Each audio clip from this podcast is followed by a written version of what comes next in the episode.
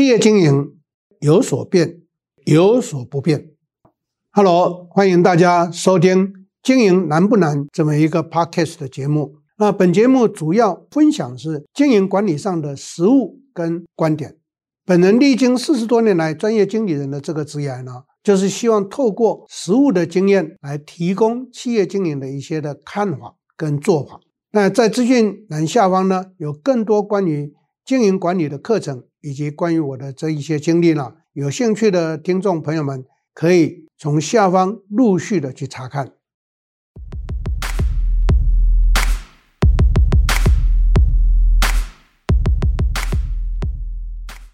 大家好，我是 Richard 陈忠贤，欢迎大家再一次的收听我们 Podcast 的时间。同样的，今天我们还是邀请。我们公司的 Clear 主管呢，一起来跟我来进行今天的这一场的访谈，呃，也是一个聊天。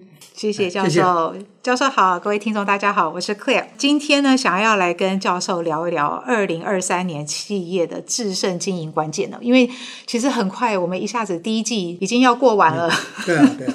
这时间真的飞快的到我有点有一点吓到，所以想要跟教授来聊一下，说我们在企业发展的时候，教授您常常会提到组织规划这件事情很重要。简单讲，组织规划就是组织图，企业组织图，然后里面会有企业各个部门啊、各个单位。坊间常常听到就是产销人发财，嗯嗯，但是。连胜的同仁跟学员都知道，我们的是行人身材严总资管。嗯，那我记得这八个字是教授这边规划出来的，是不是？先跟我们聊一聊您这八个字的由来。OK，呃，没有真正企业的实务经验的人，或者是都在一些小微企业工作的人，大概就只知道前面的。嗯，产销人发财是一九六零年代开始的用词，是台湾的这个 CPC 呢所。推广出来的，那因为早期都是由 CPC 做教育训练，可是后来渐渐就发现不对，不够，所以我在一九七六年的时候做这个讲课啦、教育训练规划我跟组织企业，我就发现到不对，企业不是只有产销人发财，这样的话企业就完蛋了。所以一个企业不管你公司规模大小，建构企业架构出来就是八大功能。只是八大功能是分散到每一个功能一个部门，还是好几个功能在一个部门，就是差别而已。所以一个企业展开来一定是八大功能。哦，八大功能面了。对。那过去我们谈产销人发财，前面三个叫做产销人，可是教授你的行人生财严总资管前面是行人生。对。行销，您把行销跟人资放在前面。对。嗯，为什么会有这样子的差异呢？这个。要跟所有的听众做非常慎重的报告，一切的一切都一九九零年是一个分水岭。九零年之后，台湾在过去是代工了，生产导向，所以怎么讲都是生产挂帅。但是渐渐到九零之后，生产就不再挂帅了。其实，在八零年在台湾的时候，就变成买卖是主体了。所以在一九八零年代，台湾最重要的，而且是数量最大的，都是贸易公司。为什么？因为那些做代工的生产小工厂呢，或者微型企业了，它没有国际销售能力，都要透过贸易公司，所以行才是关键重点。那为什么在一九九零年以前没有？因为一九九零年以前生产导向的形态啦，台湾都是小规模的在经营啦，都是杂货店、柑仔店。我们现在所熟悉的每天生活不能没有它的便利店，一九六八年出现。你知道一九六八年当时。这个 Seven Eleven 成立的时候是要卖给谁？卖给家庭主妇啊，卖给阿尚啊，所以他们没有做得很好。到后来才发现不对啊，便利店的主 TA 不是这些人啊，他是一些年轻的上班族才对。所以他们在一九六八年成立，一九八五年的时候转变，到一九八五年转变才有今天的 Seven Eleven 这么样的气势。OK，这代表了什么？代表着时代的转变呢？你会生产，在过去很重要，现在不重要，所以你做出来不会卖，没有人买单了，你照样要倒闭嘛。好，再来，台湾的生产基地的特色，在一九九零移到大陆去了，所以生产不再是台湾的强项，所以台湾要靠什么？靠行销，而全世界真正市场上来都是行销。有上过我课的朋友们都知道，我永远行销挂帅。所以有人曾经这样问过我说：“老师，我们都知道你不创业了，我们现在来假设了，如果让你创业的话，你会创什么行业？”我说：“我绝对不搞工厂。”你看我这么坚决，这么果断，为什么？搞工厂，我要买土地，我要盖厂房，买设备，然后请一堆人来凌虐我，我干嘛？那我就做买卖，来凌虐你们这些喜欢生产，那我就拿来卖，转卖多快乐啊！这就是 marketing。以前我在念大学跟研究所的时候，学到 marketing 不太懂，因为那时候没有社会工作经验。那 marketing 各位要知道，它是从英文字是演变的，是从市场然后加 ing 变成 marketing，从一个名词变动词嘛。那各位想一下，把一个静态的市场变成一个动态的市场，要靠什么？要靠去缴获它嘛，那个就是行销。所以行销才是关键。因此，我把行放前面。第二个原因，台湾从一九九零之后，从 personnel 的时代变成 HR 的时代，从人事管理变成人力资源的时代。因为台湾的劳动市场不再是听命行事的乖乖牌了，所以人力资源才是企业的资产。可是台湾以前在讲产销，通通都不重视人，因为在那个年代人很好找啊。对，我在一九六八年念研究所的时候，在 RCA 当人事主任，你知道我们在内地的工厂，我要找作业员，不用去找，公司前面的石柱前面贴一个红单子，一天来三十个。现在在座各位工厂，你去贴贴看，红单变白单，一个都不会来。时代不一样嘛，所以不能够再讲产销人化财，那就代表还在一九六零年代的观念，所以这是不对的。所以顺序要改变，就代表一个企业经营的时候要重视的重点是不一样。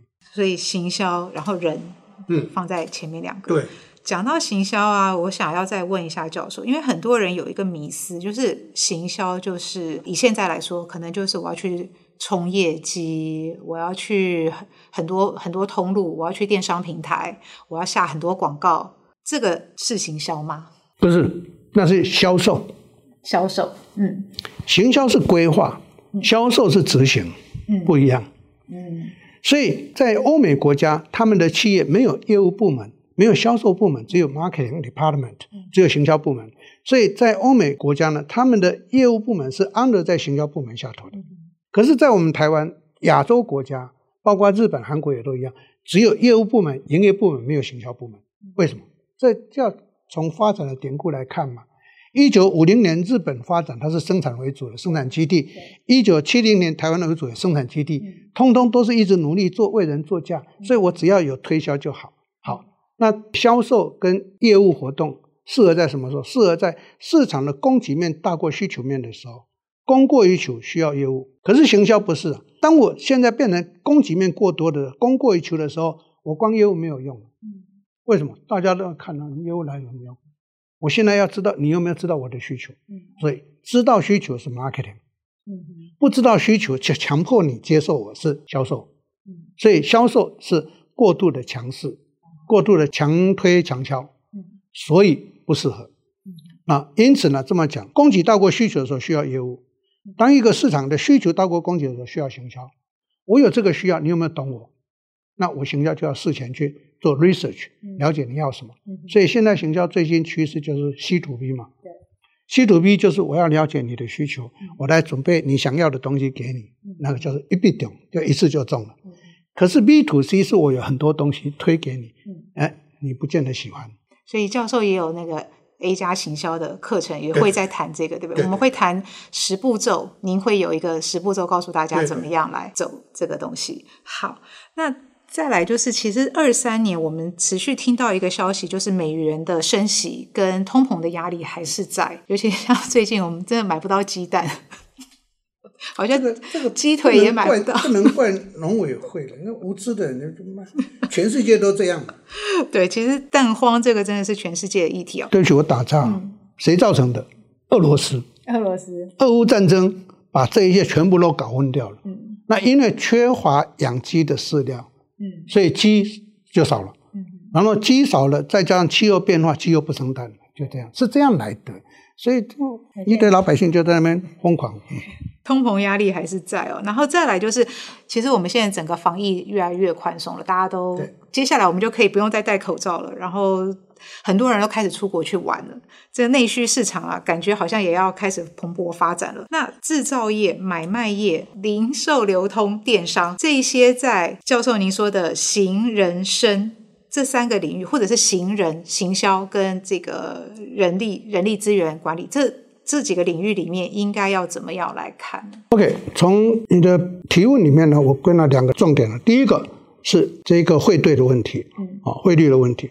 第二个是疫情之后的市场的变化的问题。那在运作上头的对策，我想跟听众朋友们提醒跟分享的是，现在三月初的这一段时间，台币又贬值了，美元又升值了。跟各位报告，不是台湾不好，是因为美国升息啊，拜托要有点常识。美国只要一升息，我们台币就会乱七八糟的贬。那台币基本上是一个强势货币，不要太担心这件事情。所以各位一定要有心理准备，台币会升值。好，所以升贬值有一个指标，各位去看，那就是联准会升不升息。在去年到今年都是这个指标可以看。那从长远来看的话，大概联准会会不会再升息？以目前我所看到的情资，它表达是说不再会升息的了。因为一直升息不见得会是一个好事，因为你升息过高。投资就减少嘛，那你升息过高，大家钱就流到金融体系去了，金融机构就亏损了嘛。所以我不认为联准会会一直的升息，但是通货一直膨胀上去的话，那美国联准会要治通货，它还是会再升息一下。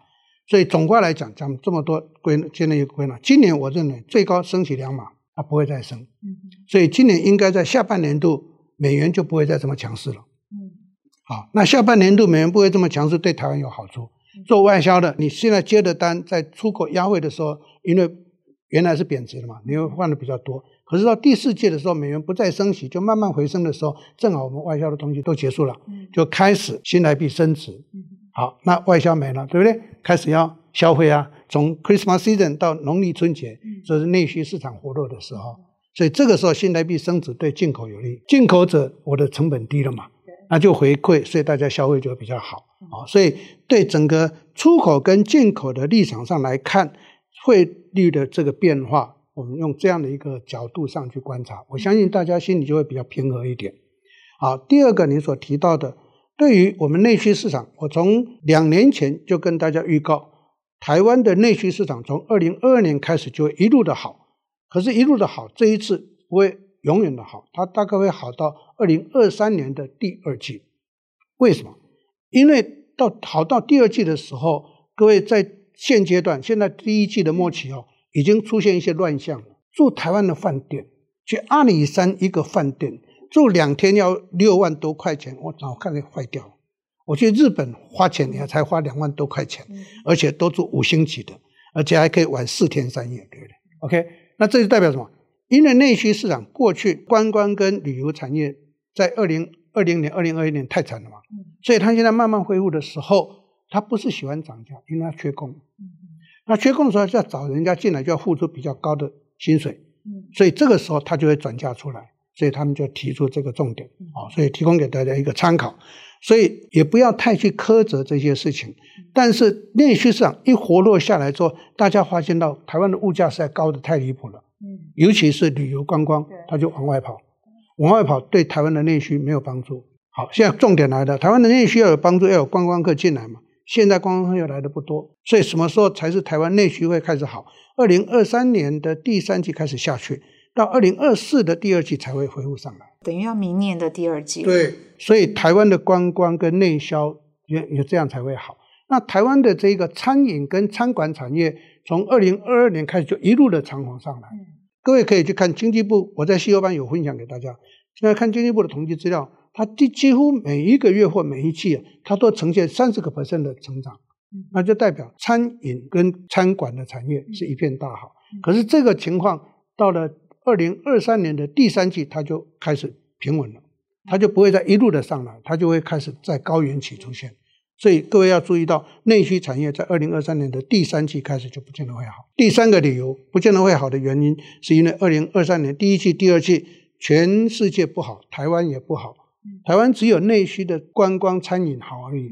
台湾的制造业一塌糊涂啊，裁员了，放无薪假了，很多很严重哦。你不要看半导体，半导体也在放无薪假，只是不敢报而已。所以不要以为台积电有多棒啊，统统都出了问题啊。那这些出问题的时候，它就会表现在第三季，所以当没钱的时候，第三季它就不会去吃喝玩乐，这个尽量的表现了嘛，对不对？好，我们话再说回来，对于政府说要花六千块钱，我很有意见，不是不花，花错，他不应该花现金，他应该花消费券。鼓励大家消费。消费券是我拿到不花不行啊，不花我就无效了嘛，对不对？花六千块钱给我，我拿到现金存起来，对不对？那不花，一点效果都没有。所以我这些官员呢，可能书念的太多，带子。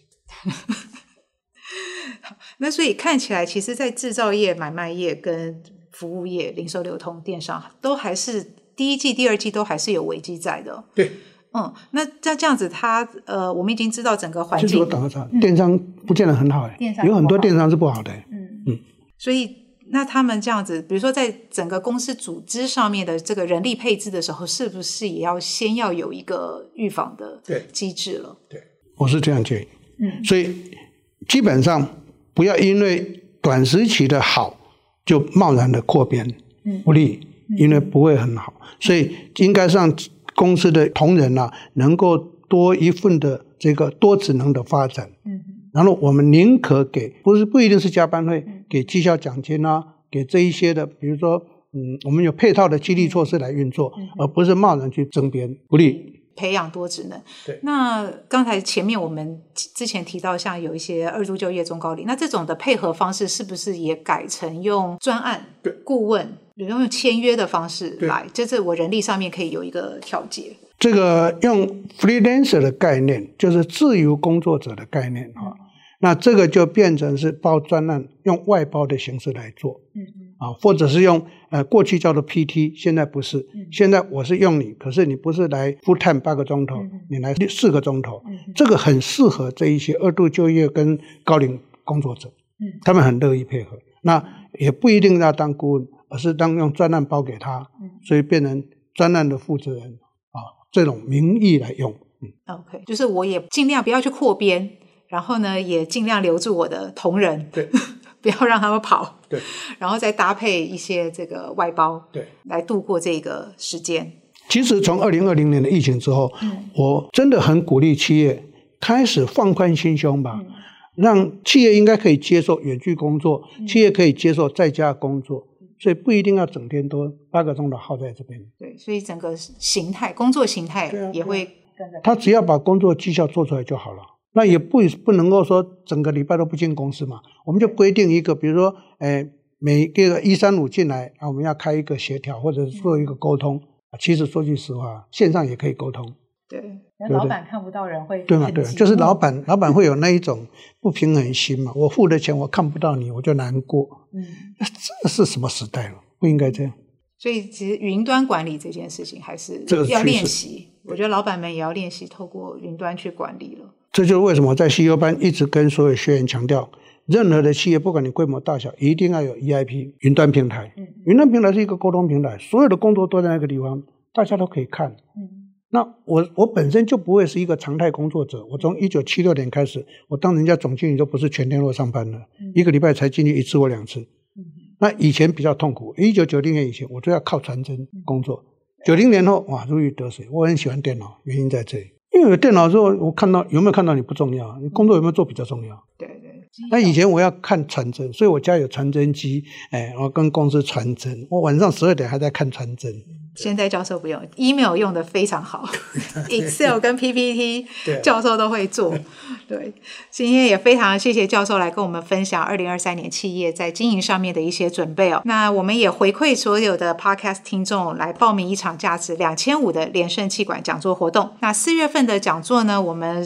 主题是打造黄金业务行销团队，有陈教授来跟我们分享市场开发的成功关键。那我们还邀请到维拉之品吴清安总经理，还有 Okasa 养生饮的黄立成创办人来跟大家做实务上的分享。那欢迎大家来填写资讯栏的表单，就会有专人来跟您联系。今天非常谢谢教授，谢谢，谢谢，谢谢大家的收听，谢谢，谢谢。喜欢我们节目，请按赞、订阅、开启小铃铛。二零二三年回馈我们听众，免费报名一场价值两千五百元的连胜气管线下讲座活动，请填写资讯栏的表单，会有专人与您联络哦。